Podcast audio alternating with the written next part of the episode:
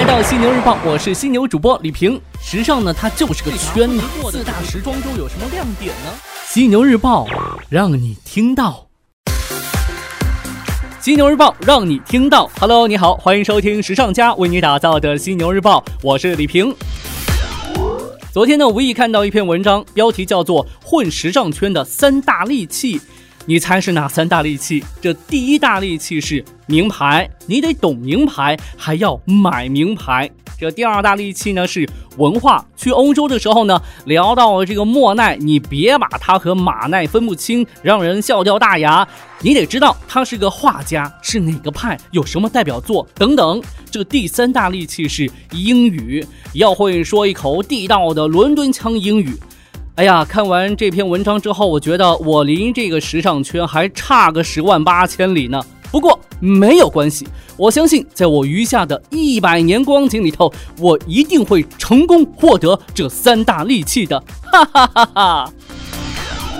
好的，来看到今天的节目内容啊，我们先来关注到这个上海滩。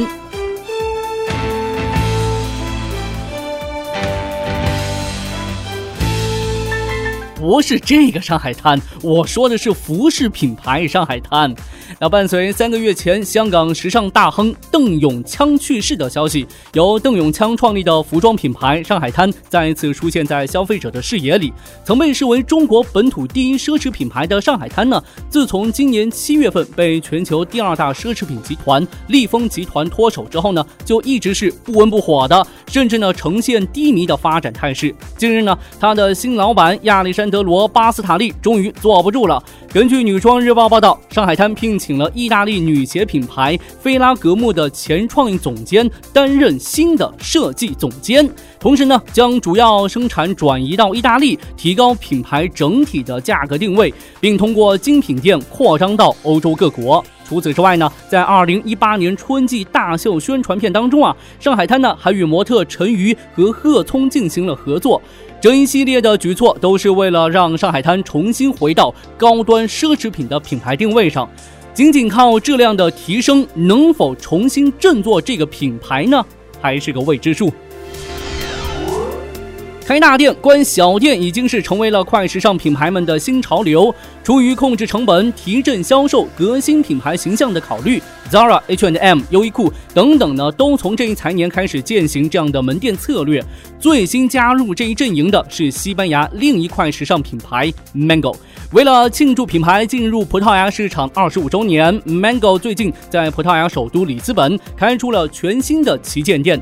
那这家全新店面占地面积是一万四千平方英尺，约合一千三百平方米。采用了品牌最新的店铺设计模式 Line，那这是 Mango 首次将类似的最新型店铺开出西班牙本土市场。继续看到品牌方面的消息，根据彭博社报道，Zara 母公司 Inditex 集团计划以四亿欧元（约四点七一亿美元）出售其名下十六间店铺，其中呢包括西班牙总部的十四间及葡萄牙的两间。那按照计划呀，买家呢将与 Inditex 集团签订为期二十年的售后回租协议。哎，什么意思呢？就是说啊，这买家在买下店铺之后呢，必须将其回租给 Inditex。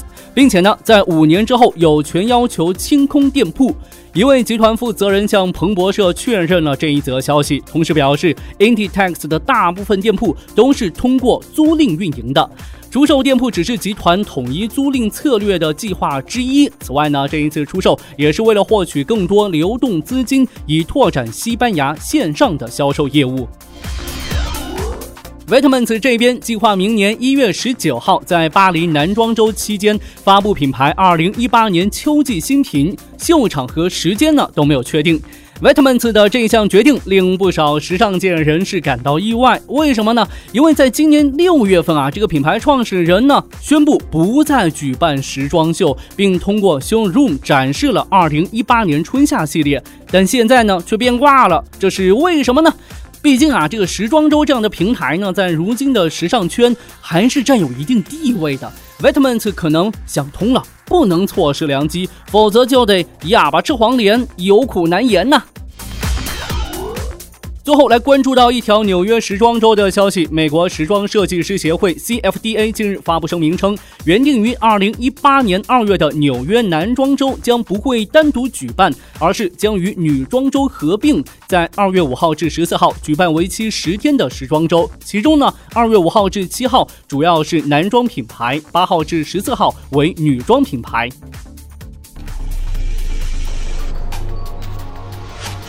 OK，暂时呢与你分享这么多。如果你想要了解更多时尚方面的内容，可以随时关注和下载我们的学时尚 APP。除了好听的，还有更多好看的等着你。别忘了学时尚就上学时尚 APP 哦。